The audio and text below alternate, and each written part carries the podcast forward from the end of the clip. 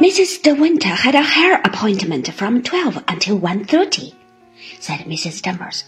I remember that, because I had to telephone through to London from here earlier in the week and book it for her. I remember doing it. 12 to 1.30.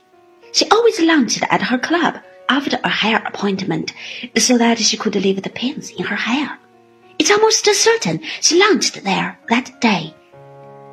Say, it took her half an hour to have lunch. What was she doing from two until three? We ought to verify that, said Colonel Julyan. Oh, Christ Jesus! Who the hell cares what she was doing? shouted Favell. She didn't kill herself. That's the only thing that matters, isn't it? I've got her engagement diary locked in my room, said Mrs. Danvers slowly. I kept all those things. Mr. De Winter never asked me for them. It's just possible she may have noted down her appointments for that day. She was methodical in that way. She used to put everything down and then tick items off with a cross. If you think it would be helpful, I'll go and fetch the diary. Well, De Winter, said Colonel Julyan, what do you say? Do you mind us seeing this diary? Once again, I saw Colonel Julyan give him that swift, curious glance, and this time Frank noticed it. I saw Frank look at Maxim too, and then back again to me. This time it was I who got up and went towards the window. It seemed to me that it was no longer raining quite so hard. The fury was spent. The rain that was falling now had a quieter, softer note. The grey light of evening had come into the sky. The lawns were dark and drenched with heavy rain, and the trees had a shrouded, humped appearance.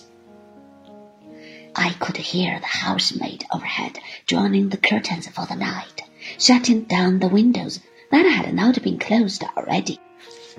The little routine of the day going on inevitably as it had always done.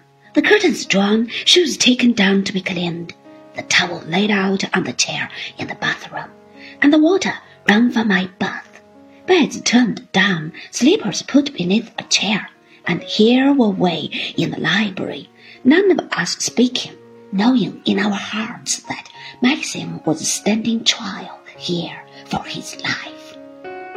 I turned around when I heard the soft closing of the door.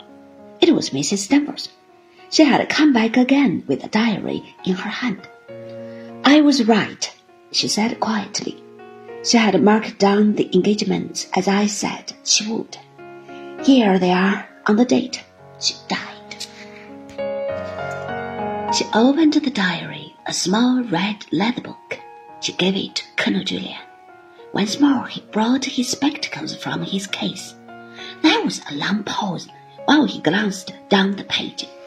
It seemed to me then that there was something about that particular moment while he looked at the page of the diary and we stood waiting that frightened me more than anything that had happened that evening I dug my nails in my hands. I could not look at Maxim. Surely Colonel Julyan must hear my heart beating and thumping in my breast. Ah, he said. His finger was in the middle of the page. Something is going to happen, I thought. Something terrible is going to happen. Yes, he said. Yes, here it is. Hire at twelve, as Mrs. Danvers said, and a course beside it she kept her appointment then, lunch at the club, and of course beside that. What have we here, though? Baker, two o'clock.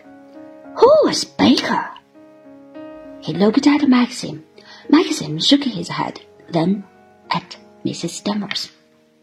Baker, repeated Mrs. Danvers. She knew no one called Baker. I've never heard the name before. Well, here it is, said Colonel Julyan, handing her the diary. You can see for yourself, Baker. And she's put a great cross beside it as though she wanted to break the pencil. She evidently saw this Baker, whoever he may have been. Mrs. Danvers was staring at the name written in the diary, and the black cross beside it. Baker, she said. Baker. I believe if we knew who Baker was, we'd be getting to the bottom of the whole business, said Colonel Julyan. She wasn't in the hands of moneylenders, was she?